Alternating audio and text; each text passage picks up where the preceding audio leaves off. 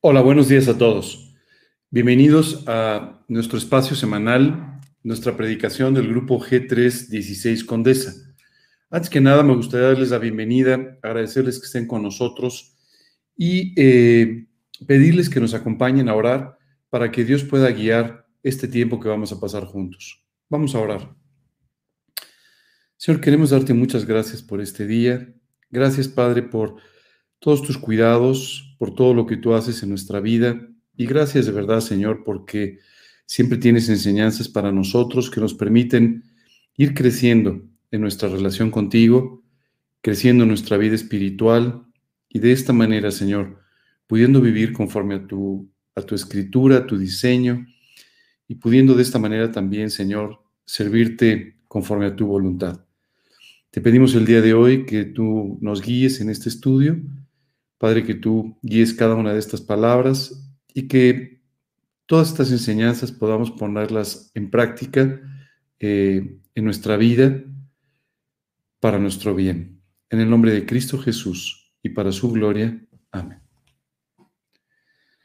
Pues nuevamente les doy la bienvenida. Muchas gracias por estar con nosotros en este día un poco nublado y lluvioso, pero en un día en el que vamos a comenzar con una nueva serie de, estudios. Esta serie de estudios tiene por título Viviendo por Fe. Y en realidad vamos a empezar a hablar sobre un tipo de vida, una forma de vivir que Dios nos enseña en su palabra, en la escritura, y que es la forma en la que tú y yo tenemos que vivir en forma permanente. Eh, hay muchas formas de vivir. Podemos vivir en forma moral, podemos vivir en forma religiosa, podemos vivir en forma eh, muy liberal. Podemos vivir de muchas maneras, pero la Biblia solamente nos habla de una forma correcta de vivir, y esto es vivir por fe. Para esto el día de hoy les voy a invitar a que me acompañen al capítulo 5 del libro de, de Segunda de Corintios, esta carta de la que vamos a empezar a hablar un poco para tener un marco de referencia correcto y que nos va a ir guiando a toda esta enseñanza. Lo primero que me gustaría decirte es que Pablo tuvo, el apóstol Pablo, quien escribió esta epístola, tuvo una relación muy peculiar, muy especial con esta iglesia de Corinto. Eh, Corinto era una ciudad muy importante en la antigüedad. Era un centro donde había mucho comercio, era un centro donde había diversión, entretenimiento, eh, mucha religión, cultura. Había un templo gigante, un templo enorme a una de las deidades romanas. Y sabes, esta ciudad se caracterizó por toda su efervescencia, por todo su movimiento, pero también se, caracterizó por dos cosas, por su religiosidad superficial y por su vida, en términos generales, profundamente inmoral.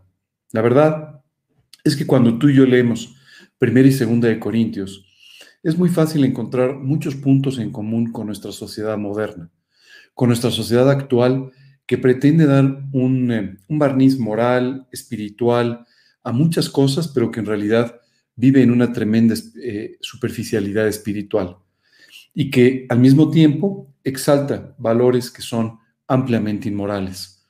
Hoy en día, la moralidad de nuestra sociedad ha cambiado tan dramáticamente que decimos a lo bueno malo y a lo malo bueno, que perpetuamos toda una serie de conductas que sabemos que no son correctas, pero a las cuales les damos este pequeño toque de espiritualidad para de esa manera convertirlas en una parte aceptable de nuestra vida. Eh, la primera epístola a los Corintios, Pablo la escribió desde la ciudad de Éfeso. La escribió después de haber estado en Corinto durante un tiempo, después de haber establecido una iglesia ahí, y después desde Éfeso envía esta carta, una carta que además está llena de ciertas reprensiones, justamente por la forma inmoral en la que la iglesia estaba viviendo. Eh, muy contaminados por la forma de hacer las cosas de este mundo, la iglesia de Corinto se había contaminado muy profundamente, permitiendo situaciones que no solamente estaban en contra de lo que la Biblia enseña, sino que incluso ni siquiera eran aceptadas por esa sociedad eh, en la que ellos vivían, que tampoco era un ejemplo de moralidad.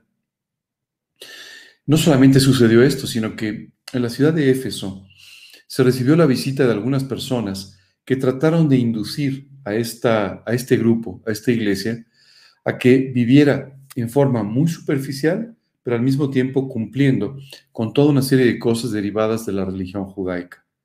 Y de esta misma forma nos encontramos entonces la exaltación que había en esta iglesia sobre ciertos dones, sobre ciertas conductas, sobre ciertas actividades que en el fondo no tenían nada de espiritual y que no estaban haciendo nada por la vida espiritual de los habitantes de Corinto y específicamente por los integrantes de esta iglesia. En este sentido también tenemos una gran similitud con lo que está pasando hoy en día. Tenemos un mundo lleno de religiones de todo tipo, prácticamente religiones a la carta, a la medida, como tú desees, pero en ningún caso muchas de estas religiones nos están llevando a Cristo o nos están llevando a una relación personal con Dios. ¿Qué es lo que está sucediendo entonces? La exaltación de ciertos valores, la exaltación de ciertas cosas que son públicamente importantes, hacen que la gente se congregue, se aglutine alrededor de líderes que no están enseñando la verdad, pero que sin embargo arrastran a muchísima gente simplemente porque tienen palabras de superación personal o palabras de aliento no basadas en la escritura, pero que hacen que la gente se sienta bien y que tenga un bálsamo para sus conciencias. Curiosamente, esto es lo que pasaba en Corinto. Pablo mandó una, una carta, una primera carta, con una reprensión muy importante no solamente para la, iglesia, sino incluso para los líderes de la iglesia en Corinto, diciéndoles que no podían seguir viviendo de esta manera. La segunda carta fue escrita desde, desde otro punto, desde otro, otra ciudad, desde Tesalónica. Y desde ahí simplemente nos encontramos a Pablo eh, eh, contento por, por haber encontrado un arrepentimiento eh, en la iglesia, pero por el otro lado, llamándoles la atención en cuanto a una manera específica de vivir. Los corintios habían empezado a vivir por obras, habían empezado a vivir por las cosas que aparentemente los hacían espirituales a través de mucha actividad, a través de hacer muchas cosas, pero sin necesariamente tener una vida espiritual profunda. El día de hoy quiero comentarte también que tenemos la gran oportunidad hoy de aprender de esta epístola a los Corintios, cómo tú y yo podemos vivir una vida mucho más profunda, una vida por fe, una vida conforme al diseño que Dios ha hecho para ella. Es por esto que te invito a que nos acompañes a este capítulo 5 de Segunda de Corintios, donde vamos a leer lo siguiente. Dice el versículo 6, así es que vivimos confiados siempre y sabiendo que entre tanto que estamos en el cuerpo, estamos ausentes del Señor, porque por fe andamos, no por vista. Pero confiamos y más quisiéramos estar ausentes del cuerpo y presentes al Señor. Por tanto, procuramos también, o ausentes o presentes, serle agradables. En estos versículos pareciera que hay todo un juego de palabras. Y este juego de palabras es importante explicarlo. La Biblia nos dice que hay dos formas de vivir. La primera, en cuanto a nuestra salvación, en cuanto a nuestra vida espiritual, tú puedes tratar de salvarte o vivir por obras, o tú puedes tratar de salvarte y vivir por fe. Cuando tú y yo hablamos de las obras, en realidad lo que estamos hablando es de algo que no nos puede salvar. Dice la epístola a los Gálatas, y que por la ley, es decir, por las buenas obras, por hacer las cosas que se supone agradan a Dios, dice, y que por la ley ninguno se justifica para con Dios, es evidente, porque el justo por la fe vivirá. Y la ley no es de fe, sino que dice, el que hiciera estas cosas, vivirá por ellas. Así que muchas veces tú y yo nos podemos preguntar si es que actuando de una buena manera, haciendo las cosas bien, siendo más religiosos, siendo más morales, actuando conforme a lo que dicen algunos de los versículos de la Biblia, tú y yo podemos alcanzar la salvación. Pero dice este versículo, y que por las obras de la ley ninguno se justifica para con Dios, es evidente. ¿Por qué es tan evidente y sin embargo a nosotros no nos resulta evidente muchas veces como seres humanos? Porque a nosotros nos gusta hacer y cumplir sin entregar nuestra vida. Y nosotros muchas veces pensamos que Dios debe estar contento, satisfecho, agradecido y a veces hasta impresionado cuando tú y yo actuamos de determinada manera o vivimos de una forma específica. Solo te quiero aclarar que a Dios tú y yo no lo podemos apantallar. Tú y yo no podemos impresionar a Dios con nuestra manera de vivir. Porque además, en el fondo, incluso muchas de las acciones que tú y yo hacemos y que podríamos considerar correctas o adecuadas, provienen de intereses o de motivaciones equivocadas en nuestro corazón. Ayer en la noche conversaba con una persona haciendo la diferencia, este era el tema de nuestra conversación, haciendo la diferencia entre lo que es una motivación correcta y una motivación no correcta para tomar la misma decisión. ¿Por qué es que las obras de la ley no nos pueden salvar? Porque como nuestra motivación no es la correcta, lo que sucede es que aún las cosas que aparentemente lo son, no pueden satisfacer la justicia de Dios. Pero además, por otro lado, nunca podrán ser suficientes, porque estaremos yendo aún en contra del espíritu de las decisiones que tú y yo tomamos. Déjame explicarte todo esto que acabo de decir. Y te lo voy a explicar con un ejemplo muy tangible. En la época de Jesús, la religión judaica tenía dos grandes sectas, los saduceos y los fariseos. Y los fariseos eran particularmente cuidadosos con el cumplimiento de todas las normas, de todos los aspectos de la ley ceremonial judía. Lo cumplían como probablemente ningún religioso moderno cumpla los preceptos de su religión, porque eran personas realmente obsesivas con el cumplimiento de cada uno de estos detalles. Sin embargo, no entendían el espíritu de nada de lo que hacían. En varias ocasiones, se acercan a reclamarle a Jesús con respecto a sus actos, diciéndole que está yendo en contra de lo escrito en la ley, cuando en realidad lo que Jesús estaba haciendo era cumplir con la ley en su totalidad.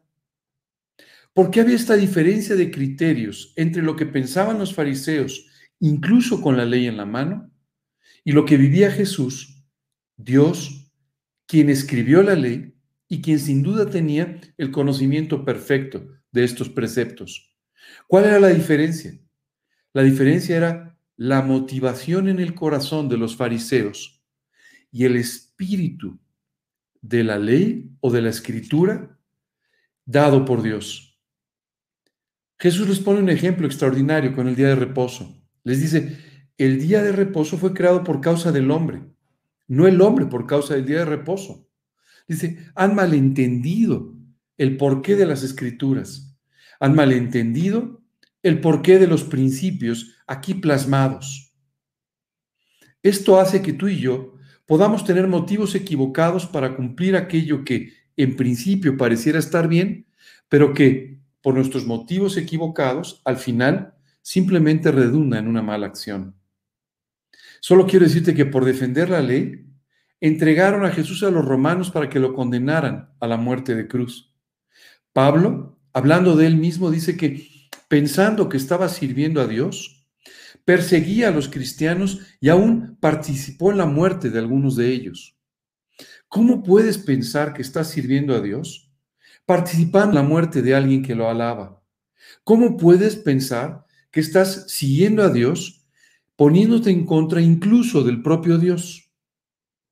Esto es lo que hace el tratar de vivir por obras. Por eso en esta mañana, si tú nos estás sintonizando por primera vez y tú tienes en tu mente, en tu corazón el hecho de tratar de agradar a, Dios por las cosas que haces o por las cosas que puedes hacer en el futuro, solo te quiero decir que estás equivocado. Esto no es posible. La salvación no puede ser por obras. Y dice aquí el versículo, es evidente, porque tú y yo no podemos nunca con nuestras obras con nuestro corazón equivocado, con nuestras intenciones torcidas, no podemos agradar a Dios. No podemos alcanzar los estándares espirituales que Dios nos pediría para poder salvarnos por nuestras obras. Así que no podemos salvarnos por obras. La otra forma en la que tú y yo podemos intentar obtener la salvación y que coincide con lo que la Biblia nos dice es hacerlo por fe. Es decir, confiando en el sacrificio de Jesucristo en la cruz, confiando en lo que Dios proveyó para nosotros como una salvación perfecta. Dice la Escritura, porque por gracia sois salvados por medio de la fe, y esto no de vosotros, pues es don de Dios, no por obras para que nadie se gloríe. Nos dice, Dios ya proveyó la salvación. Lo único que tú y yo tenemos que hacer es creerle. Creerle con respecto a nuestra situación. Creerle con respecto a lo que Jesucristo hizo en la cruz y creerle con respecto a nuestra necesidad de apropiar el pago de Jesús realizado en la cruz por nosotros. Así que es muy importante entender la gran diferencia que hay entre estas dos maneras de pensar. Entre la de querer salvarse por obras y querer salvarse a través de la fe. Salvarse por obras es el concepto fundamental de muchas de las religiones. Haz esto, deja de hacer aquello. Compórtate así, asiste acá, haz esto o aquello. Y de esa manera vas a obtener la salvación. Repite determinadas frases, canta determinadas formas, vístete de una determinada manera. Y haciendo esto, hoy nos encontramos con toda una serie de diferentes hábitos religiosos, que en el fondo lo único que hacen es identificar a la persona que los porta con una determinada religión, pero que no tienen nada que ver con su espiritualidad o incluso con su situación en cuanto a la salvación eterna y en la que están o no definidos. Por fe, tú y yo necesitamos creer en Jesucristo. La fe, dice la Biblia, es la certeza de lo que se espera, la convicción de lo que no se ve. Y la Biblia nos dice, ten la certeza de que la salvación fue adquirida por la sangre de Cristo para ti. Seguramente tú no lo ves. Hoy no puedes ver el cielo abierto. Hoy no puedes ver el resultado del sacrificio de Cristo. Aunque en nuestra propia vida experimentamos la presencia del Espíritu Santo, cuando Él entra en nuestro corazón como nuestro Señor y Salvador, confirmándonos la decisión que hemos tomado. Pero muchas cosas tú y yo no las vemos, simplemente son por fe, porque le creemos a Dios. Posiblemente mientras me estés escuchando, pienses, la verdad es que yo había entendido ya esto. Es más, ya había invitado a Cristo a mi corazón por fe. Y si es así, les decía el apóstol Pablo, ¿cómo puede ser que ahora no vivan por fe? Hay dos formas en las que tú y yo como creyentes en Cristo, después de haber invitado a Jesús a nuestro corazón, podemos andar.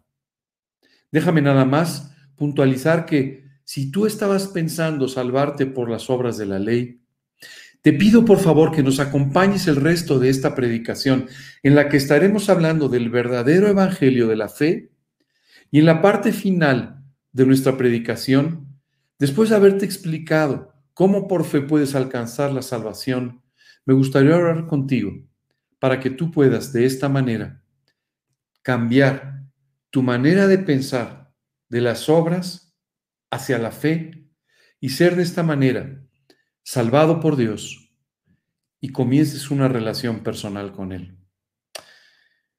¿Sabes? Si tú invitaste a Cristo a tu vida, puedes vivir de dos maneras. Por vista, dice la Biblia, o por fe. Es decir, por lo que ves o por lo que no ves? ¿Cuál es la diferencia de un tipo de vida y del otro? Cuando la Biblia nos habla de vivir por vista, se refiere específicamente a la falta de fe con la que a veces vivimos, dependiendo solamente de las circunstancias. Si las cosas van bien o si las cosas no van bien si las cosas salen como tú y yo queremos, o si las cosas simplemente son distintas a nuestra propia voluntad. Y muchas veces lo que pasa es que estamos viviendo por, por vista. Es decir, le creemos a Dios cuando las cosas que nosotros queremos suceden y se comprueban. Pero sin embargo, cuando no entendemos lo que está pasando, nos desesperamos y dejamos de confiar en Dios. Esto no quiere decir que tú no vivas conforme a ciertos principios de la Escritura. Esto no quiere decir que no hables de Cristo. Esto no quiere decir que no creas en Él. Pero quiere decir que en muchas ocasiones tu falta de fe y tu dependencia de las circunstancias y de las cosas que puedes ver te están llevando a vivir una vida que no es la que Dios ha diseñado para ti. ¿Qué sucede cuando tú y yo empezamos a vivir por vista? Lo primero, el sufrimiento empieza a aparecer en nuestra vida. Porque al no entender muchas de las cosas que suceden, tú y yo empezamos a sufrir en lugar de poder reposar y descansar en la fe. Y lo que hacemos entonces es empezar a cargarnos con todas las dudas, con todos los problemas que no entendemos y no podemos resolver. Esto es andar por vista. Y esto es, tristemente, la realidad de la vida de muchos creyentes. Claro, a veces andamos por vista, pero tenemos eventualmente algún acto de fe. Quiero aclararte, no es lo mismo vivir por fe que tener un acto de fe. ¿Qué significa tener un acto de fe? A veces estamos viviendo por vista, vivimos influidos por los resultados de nuestras acciones o por las circunstancias, pero eso sí, en determinados momentos clamamos a Dios por un milagro, clamamos a Dios porque resuelve una situación concreta, le damos gracias por algo que acaba de hacer y que es muy espectacular en nuestra vida. Y entonces llevamos a cabo todo un acto de fe. Y hoy estamos agradecidos con Dios y pidiéndole de esta manera, pero mañana regresamos otra vez a vivir por las circunstancias, a vivir simplemente por las cosas que suceden. Dios no nos invita a vivir con actos de fe que representarían una auténtica montaña rusa de nuestras emociones y de nuestra vida espiritual. Dios quiere que tú y yo aprendamos a vivir por fe. ¿Qué significa vivir por fe? Esta misma carta, segunda de Corintios, en su capítulo, en el capítulo anterior al que estamos estudiando, nos aclara de qué se trata todo esto de vivir por fe y nos dice, pero tenemos este tesoro en vasos de barro para que la excelencia del poder sea de Dios y no de nosotros. Fíjate aquí, este primer punto es muy importante. Dice la escritura que Dios deposita sobre nosotros y nos compara con estos vasos de barro, que son frágiles, que son quebradizos. Nos compara con ellos diciendo que la excelencia del poder y la gloria de Dios reposa sobre nosotros. Esto es algo que en principio nos maravilla. ¿Cómo es posible que Dios coloque toda su gloria sobre vasos de barro? ¿Por qué no lo hace sobre vasijas estables, firmes, metálicas? No, porque así no somos ni tú ni yo. Somos frágiles, somos quebradizos, nos rompemos con cualquier cosa, las circunstancias nos quebrantan rápidamente. Pero dice la Escritura que Él ha decidido poner todo su poder y toda su gloria sobre estas vasijas, estos barros, vasos de barro. Y dice, y ahora nos, nos, eh, nos describe a nosotros, dice, que estamos atribulados en todo, mas no angustiados, en apuros, mas no desesperados, perseguidos, mas no desamparados, derribados, pero no destruidos. Déjame ir hablando de cada una de estas cosas, porque estos cuatro conceptos que Dios menciona no son al azar, sino que nos habla de cuatro situaciones que tú y yo podemos estar enfrentando en la vida y en las que realmente necesitamos aprender a vivir por fe. Dice la primera, que estamos atribulados en todo, mas no angustiados. Cuando la, la, Biblia habla de la palabra atribulado, se refiere a una persona que está pasando por tribulaciones, por pruebas, por problemas. Y esto en realidad nos describe a todos nosotros en ciertas situaciones de nuestra vida o a veces en toda nuestra vida. Constantemente nosotros pasamos por pruebas, por situaciones complicadas, problemáticas, que la Biblia describe como tribulaciones. Y dice, estamos atribulados en todo. ¿Por qué nos dice que en todo? ¿Sabes qué pasa? Tenemos tribulaciones en diferentes áreas de nuestra vida. Justamente eh, estaba hablando con, con una persona y me llamó mucho la atención su punto de vista. Me decía, fíjate que recientemente he pasado por diferentes pérdidas, por diferentes pruebas, por diferentes situaciones que me han mantenido eh, pues eh, atribulado, muy complicado. Y sabes, hay muchas áreas de nuestra vida, muchas situaciones que enfrentamos en la vida que nos mantienen de esta manera atribulados. Oye, ¿es una falta de fe o es una actitud equivocada el estar atribulado? No, no te dejes sorprender por algunas enseñanzas equivocadas que te dicen que todo el tiempo tienes que estar sonriendo y que al buen tiempo, al mal tiempo, buena cara y que siempre tienes que estar contentito.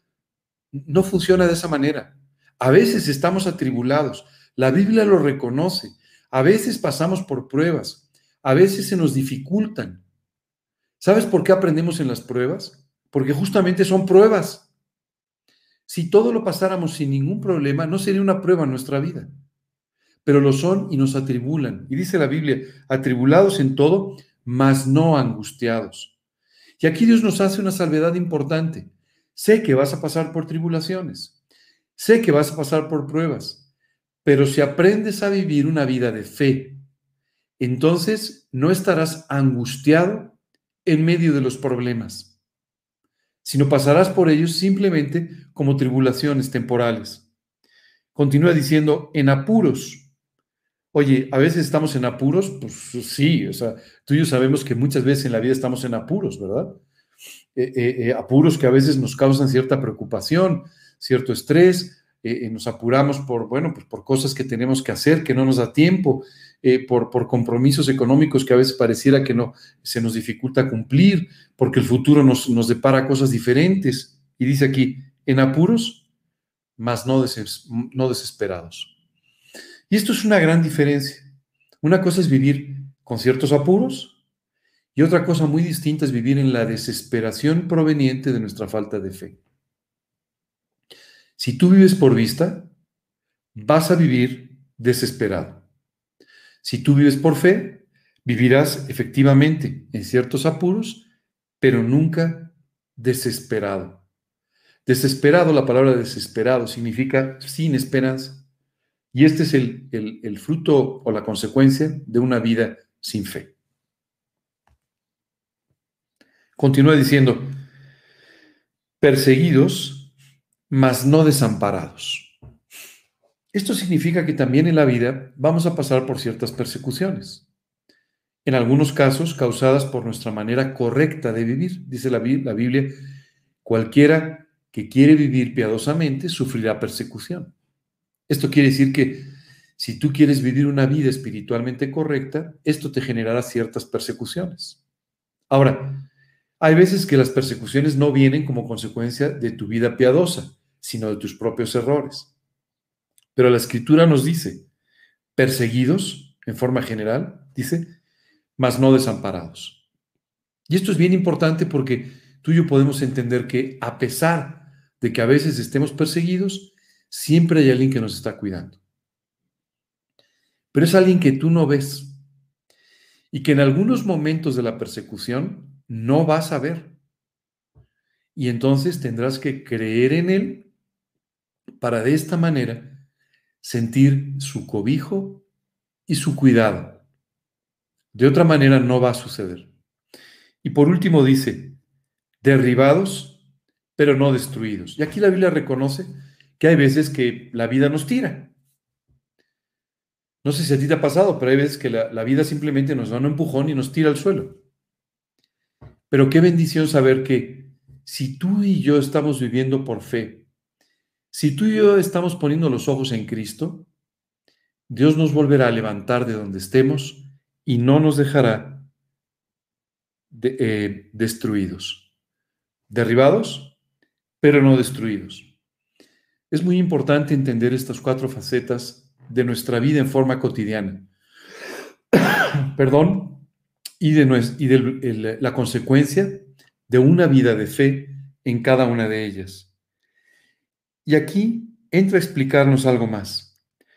Porque nosotros que vivimos siempre estamos entregados a muerte por causa de Jesús, para que también la vida de Jesús se manifieste en nuestra carne mortal. Déjame explicarte una cosa que a mí me impresiona mucho. Dice la Biblia, si alguno quiere venir en pos de mí, está hablando Jesús, si alguno quiere venir en pos de mí, niéguese a sí mismo, tome su cruz y sígame. Déjame explicarte este versículo. Dice, si alguno quiere venir en pos de mí. Es decir, si alguno quiere seguir a Jesús, si alguno quiere vivir como Él, si alguno quiere ser realmente cristiano, dice, primero, niéguese a sí mismo. El punto de partida de la vida espiritual es negarte a ti mismo, es morir a ti mismo. Jesús explicaba esto diciendo, si el grano de trigo cae a tierra y muere, lleva mucho fruto. Pero si no, si no muere, no puede llevar fruto. El grano de trigo tiene que caer a la tierra y morir. Y Dios aquí nos dice, niégate a ti mismo, muere a ti mismo. Muchas veces hay tantas, tantos proyectos personales, tantas ilusiones personales en nuestra vida, tantas ideas, tantas cosas que nosotros queremos hacer, que no le permitimos a Dios que nos enseñe el plan que tiene para nosotros. Y entonces estamos buscando que Dios bendiga nuestras obras en lugar de buscar que Dios haga las suyas. Y es entonces como perpetuamos nuestra manera de vivir por vista. Porque lo que estamos haciendo es pedirle a Dios que bendiga nuestros planes, nuestras intenciones, lo que nosotros queremos hacer. Y esto no tiene nada que ver con seguir a Cristo. No importa si tus intenciones no importa si tus planes son de cómo ganar el mundo. Lo primero que tú tienes que hacer es negarte a ti mismo si quieres seguir a Jesús. Niéguese a sí, niéguese a sí mismo. Tome su cruz. Y fíjate que muchas veces no entendemos este concepto de tomar nuestra cruz. Yo escucho a muchas personas que cuando tienen a alguien que les causa ciertos problemas le dicen, caray, tú eres mi cruz. No, no es así. Cuando Jesús habla de tomar su cruz, significa una cruz autoimpuesta. No, no, no lo que viene de fuera o los problemas que otra persona te cause. Jesús tomó la decisión de tomar la cruz. Y de la misma forma, tú tomas la decisión de tomar la cruz para seguir a Jesús. Pero déjame te explico algo. Cuando un preso tomaba su cruz, se le colocaba el madero con el que eventualmente sería crucificado en la cruz, ya no había vuelta atrás. Había comenzado un camino que lo llevaría hasta esa cruz y a la muerte. Él no podía llegar en un momento y decir, ya me cansé, ya mejor me voy a mi casa y regreso otro día. No, esto no era posible. No podía decir, oye, fíjate que pensándolo bien, no me parece, no, no, eso no era posible. Él continuaba ese camino que implicaba su muerte. Cuando Jesús tomó la cruz, fue para llegar hasta el Calvario y ofrecer su vida. Cuando nos dice, toma tu cruz, significa, tienes que morir para de esa manera, con esta cruz, vivir siempre con esta sentencia de muerte sobre ti. Porque nosotros que vivimos siempre estamos entregados a muerte por causa de Jesús. ¿Ya viste? Tome su cruz cada día. Estamos entregados a muerte cada día. Y sigan. Tienes que hacer estas dos cosas. Si no, no puedes seguir a Cristo. Un hombre, un hombre rico económicamente y además un hombre que sentía que era una persona muy espiritual, se acercó en una oportunidad a Jesús y le dijo, ¿qué debo hacer para, para seguirte? Y Jesús le dijo, tienes los mandamientos. Y este hombre, Con mucho orgullo le respondió, todo eso lo cumplo desde mi juventud. Ninguno de nosotros puede cumplir los mandamientos. Ninguno de nosotros puede cumplir la ley. Pero este hombre se sentía tan bueno, tan bueno, tan completo en su vida, que le dijo, no solamente lo cumplo, sino desde, bueno, desde que era joven, desde que era un jovencito, un niño, yo ya cumplo con todo esto. Jesús entonces le dijo, bueno, ahora vendes, vende todo lo que tienes y sígueme. Y este hombre se puso muy triste. Él estaba dispuesto a hacer cualquier cosa menos entregar su vida, menos entregar lo que él era. Pero eso es exactamente lo que demanda la vida cristiana. Niéguese a sí mismo, tome su cruz y sígame. Ahora entiendes la respuesta de Jesús a este joven rico. No hay forma. Tú y yo tenemos que entender que cuando nos definimos a vivir por fe, a seguir a Cristo, a ser sus discípulos, lo que estamos haciendo es tomando una sentencia de muerte, tomando nuestra cruz, que nos va a llevar a la muerte de nosotros mismos, para que Cristo se manifieste en nuestras vidas. Y de esa manera, las personas que nos rodean puedan ver a Cristo y no a, y no a ti. Cada vez más de Cristo, cada vez menos de ti mismo para que también, continúa diciendo este versículo, explicando este tema, la vida de Jesús se manifieste en nuestra carne mortal. Ya ves, cuando tú mueres a ti mismo, la vida de Cristo se manifiesta en tu vida todos los días. De manera que la muerte actúa en nosotros y en vosotros la vida. Decía Pablo, nosotros morimos para que ustedes puedan vivir para que ustedes puedan ser alcanzados por esta vida eterna, por esta salvación tan grande. Qué impresionante entender todas estas cosas. Dice después, por tanto, no desmayamos. Antes, aunque este nuestro hombre exterior se va desgastando, el interior no obstante se renueva de día en día. Porque esta leve tribulación momentánea produce en nosotros un cada vez más excelente y eterno peso de gloria. Escucha bien este versículo. No mirando nosotros las cosas que se ven, sino las que no se ven. Pues las cosas que se ven son temporales, pero las que no se ven son eternas. Qué preciosa descripción de la diferencia entre vivir por lo que se ve, las cosas terrenales, y por lo que no se ve, las cosas eternas, las cosas celestiales. Qué línea tan fina, porque muchas veces tú y yo pensamos que estamos viviendo muy bien para Dios, que estamos haciendo las cosas que la Biblia nos dice. Pero sin embargo, estamos colocando nuestros ojos en las cosas que se ven y no en lo eterno y lo que no se ve. Y entonces, de esta manera, estamos perdiendo la oportunidad de vivir una vida sobrenatural. El versículo 10 nos va a decir cuáles son los resultados de estos dos tipos de vida. Dice, porque es necesario que todos nosotros comparezcamos ante el tribunal de Cristo para que cada uno reciba según lo que haya hecho mientras estaba en el cuerpo, sea bueno o sea malo. Aquí Pablo nos dice, hay un momento en el que toda tu vida va a ser evaluada. El tribunal de Cristo no es un juicio. En la Biblia nos habla de un tribunal y nos habla de dos juicios, el juicio de las naciones y el juicio final o el juicio del trono blanco.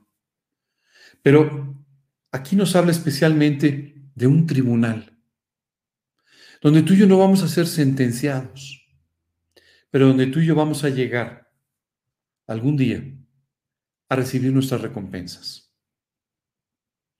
Qué cosa tan extraordinaria el poder estar delante de Jesús y entender todo el fruto, que a veces ni siquiera somos conscientes de él, pero todo el fruto que Dios pudo generar en nuestras vidas, en nuestros corazones, viviendo por fe.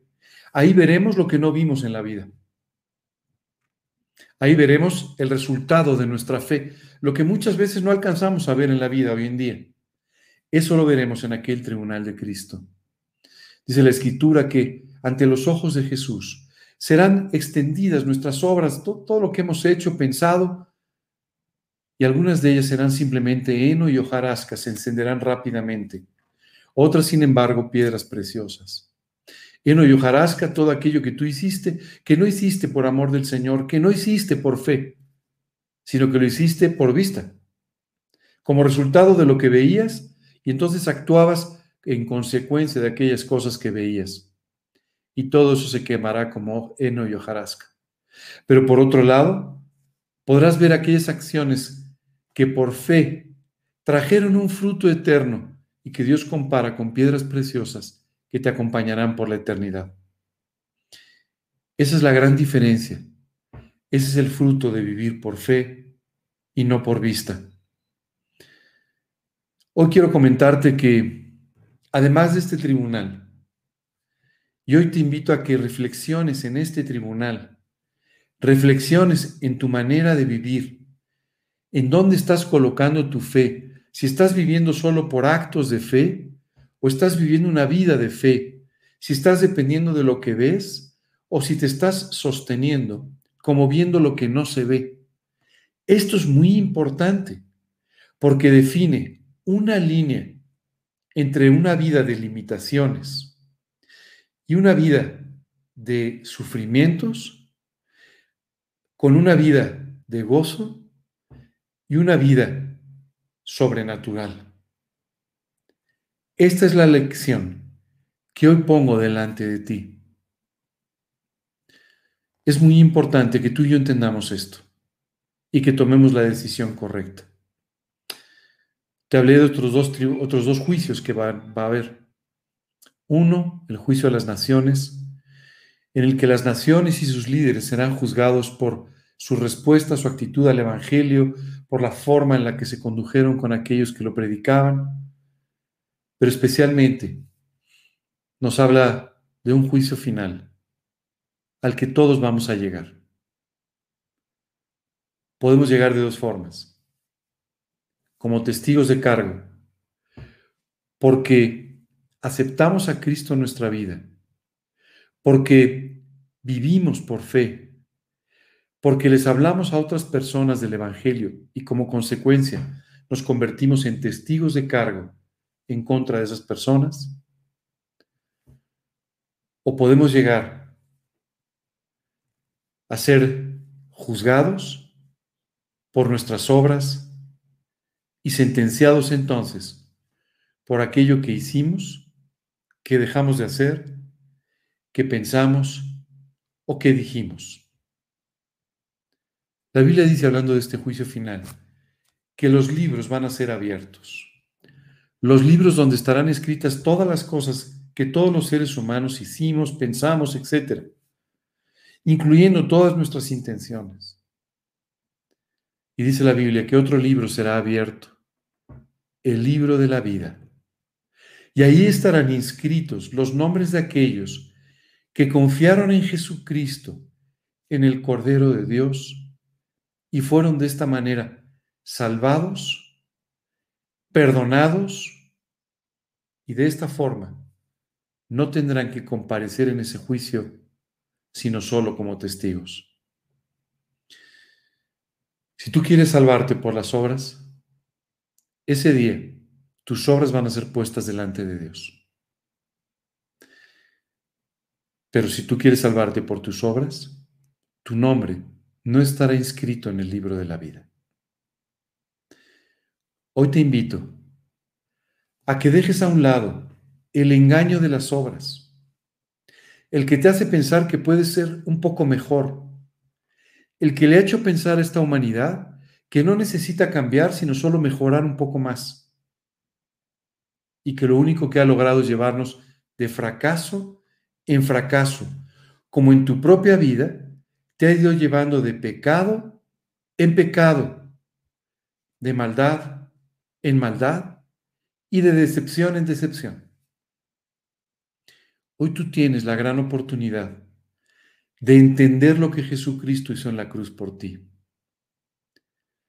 Dice la escritura, porque de tal manera amó Dios al mundo, que ha dado a su Hijo unigénito, para que todo aquel que en él cree no se pierda, mas tenga vida eterna.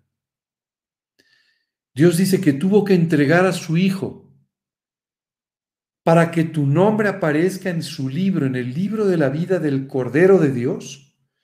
Tuvo que entregar a su propio Hijo, que caminó hasta la cruz del Calvario, después de haber vivido durante 33 años entre nosotros, sin haber cometido una sola falta, tuvo que llegar a esa cruz para allí ser clavado, crucificado y pagar todos nuestros pecados, todas nuestras faltas. Decía el profeta, mas el herido fue por nuestros pecados, molido por nuestras rebeliones. El castigo de nuestra paz fue sobre él y por su herida fuimos nosotros curados. Dice, todos nos descarreamos como ovejas, cada cual se apartó por su camino, mas Dios cargó sobre él, sobre Jesucristo, el pecado de todos nosotros. Yo no sé por qué camino te has desviado, pero te has desviado. Hoy no es momento de justificarte, no es momento de argumentar y discutir, sino de reconocer que efectivamente, como tú bien sabes, te has desviado, has pecado, has fallado. Y Jesucristo, sobre su humanidad, fueron colocados tus pecados, tus fallas, tus errores, fueron colocados sobre Él para que por su llaga, por su herida, tú fueras sanado espiritualmente, para que tú pudieras volver a nacer espiritualmente, para que tú pudieras tener una vida eterna al lado de Dios. Hoy Dios te está llamando, te está diciendo que te ama, te está diciendo que pagó por ti en la cruz del Calvario pero además quiere decirte que quiere perdonar tus pecados. Dice, si vuestros pecados fueren como la grana, serán como blanca lana. Quiere hacer que tu corazón totalmente echado a perder, con intenciones equivocadas, con motivaciones totalmente equivocadas, pueda ser limpiado, blanqueado, transformado por la sangre de Cristo. Y de esta manera él pueda salvarte y perdonarte por la sangre de Cristo para toda la eternidad. Cuando tomamos esta decisión de invitar a Cristo a nuestra vida, de creer en su salvación, nuestro nombre queda inscrito para siempre en el libro de la vida del Cordero. Y cuando algún día, en ese juicio, se abran los libros, al abrirse el libro de la vida, tu nombre será mencionado. Si tu nombre no está inscrito en el libro de la vida, tendrás que dar cuentas de cada una de las cosas escritas sobre tu existencia. Y tendrás que pagar por cada una de estas cosas que tú has hecho en tu vida. Déjame hacerte una pregunta. ¿Existe el infierno? Seguramente tú me dices, oye, esa pregunta te la debería hacer yo a ti. No, no, déjame hacértela a ti. ¿Existe el infierno? Si tienes alguna duda sobre la existencia del infierno, te pido por favor que voltees a la cruz del Calvario y que me digas, ¿por qué murió Jesús de esa manera? Pagando por ti, si tú podías arreglarlo por tus obras y si de esta manera no tendrías que ir a ese lugar. No hay otra forma. No es por obras. No podemos justificarnos por las obras. Hoy tú necesitas depositar tu confianza en Cristo. Necesitas pedirle a Dios que te perdone, pedirle que te limpie de tus pecados y necesitas pedirle de esta manera que te salve, que sea tu salvador y además entregarle tu vida para que Él sea el Señor de ella por hoy y hasta la eternidad. Dios quiere tener una relación personal contigo. Para ello, necesita que le pidas perdón por tus pecados, que te arrepientas y que aceptes el sacrificio de Jesucristo, para que de esta manera Él pueda darte una vida nueva, una salvación eterna y una vida espiritual que hoy no tienes. ¿Cómo puedo hacer esto? Dice la escritura, he aquí yo estoy a la puerta y llamo. Si alguno oye mi voz y abre la puerta, entraré a él y cenaré con él y él conmigo. Dice también que cuando tú y yo oramos arrepentidos, pidiéndole de esta manera que transforme nuestra vida, Él lo puede hacer. Hoy tienes una gran oportunidad. Sal del engaño de las obras. Sal del engaño de una religión. Sal del engaño de una filosofía. Hoy tienes que enfrentar tu vida delante de Dios, pedirle que te perdone, que te salve. Si no lo haces hoy, lo tendrás que hacer en ese juicio final, pero allí ya no habrá solución, porque tu nombre no estará inscrito en el libro de la vida del Cordero. Es hoy, dice la Escritura, que hoy es el día de salvación, hoy es el tiempo aceptable. Así es que hoy entrégale tu vida a Cristo. Ya no dejes pasar más tiempo. Hoy es tu oportunidad. Vamos a orar para terminar con nuestra predicación. Me gustaría orar contigo para que no haya sido claro que necesitas de Jesús, que necesitas de su salvación. Voy a orar poniéndome en tu lugar para que tú puedas seguir, repetir las palabras con las que me voy a dirigir a Dios y de esa manera puedas invitar a Cristo a tu vida. Hay personas que simplemente te dicen, oye, pero esto de orar eh, no es tan necesario. En la Biblia dice, a ver, lo único que tú estás haciendo en esta mañana es invitar a Cristo a tu vida. Si lo sigues a través de mi oración, si lo sigues a través de una oración tuya, si lo sigues de otra manera, de todos modos Dios te va a escuchar. Pero esta mañana te invito a que ores conmigo, para que tomes junto conmigo esta decisión de entregarle tu vida a Cristo. Y de esta manera, no dejes pasar el tiempo.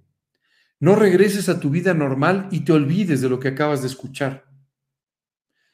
Por eso te pido, te pido que el día de hoy me acompañes en esta oración. Por favor, cierra tus ojos, inclina tu rostro y pídele a Dios que te perdone por tus pecados. Vamos a orar.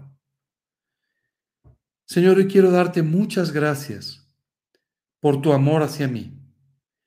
Gracias por amarme de esta forma, aún siendo quien soy. Hoy te pido que me perdones por cada uno de los pecados que he cometido. Quiero pedirte, Señor, que tú me perdones por todos mis pecados, por todas mis faltas, que me limpies de toda mi maldad. Señor, lava mi corazón con la sangre de Cristo y confiando en su sangre, confiando en su sacrificio en la cruz del Calvario, hoy te pido que entres a mi corazón como mi Señor y mi Salvador personal. Te pido, Señor, que me salves eternamente. Te pido que mi nombre quede inscrito en el libro de la vida. Te pido, Señor, que tomes mi vida desde hoy y que seas mi Señor y mi Salvador de hoy y hasta la eternidad. Señor, te doy muchas gracias por lo que tú has hecho. Gracias de verdad, en el nombre de Cristo Jesús. Amén.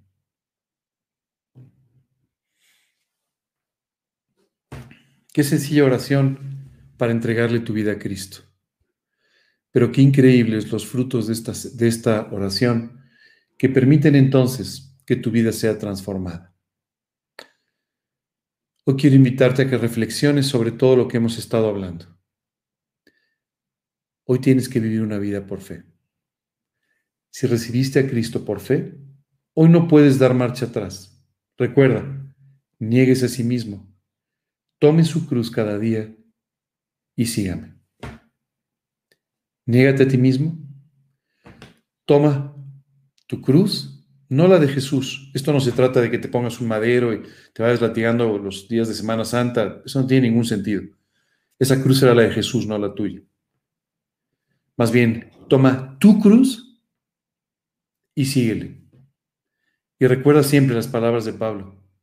Al tomar tu cruz, estás empezando a caminar un camino de sentencia de muerte.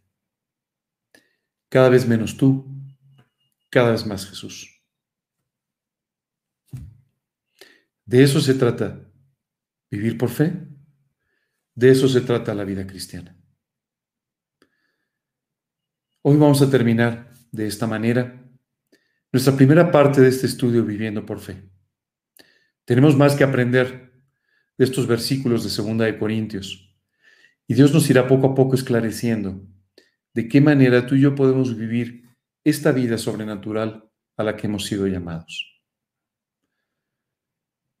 Me gustaría despedirme felicitándote por haber tomado esta decisión de invitar a Cristo a tu vida. Te pido por favor que si lo has hecho, nos mandes una nota, mensaje, tal vez ni siquiera sé quién eres, pero lo único que quiero es gozarme contigo, sabiendo que un alma más hoy ha entrado al reino de los cielos. Si tienes alguna duda, alguna pregunta, por favor recurre a nosotros o a la persona que te invitó para que entraras en este espacio, escucharas esto, y de esta manera podrás obtener una respuesta. Te invito a que leas la Biblia, te invito a que empieces a orar. Y te invito también a ti, a todos los que están escuchándonos hoy, a que nos acompañen el miércoles a las nueve de la noche para escuchar nuestro espacio, el versículo de la semana. Miércoles a las nueve de la noche, una breve enseñanza. No te preocupes mucho por la hora, es una, enseñanza breve, 15, 20 minutos. Una enseñanza que puedes aplicar en forma práctica a tu vida.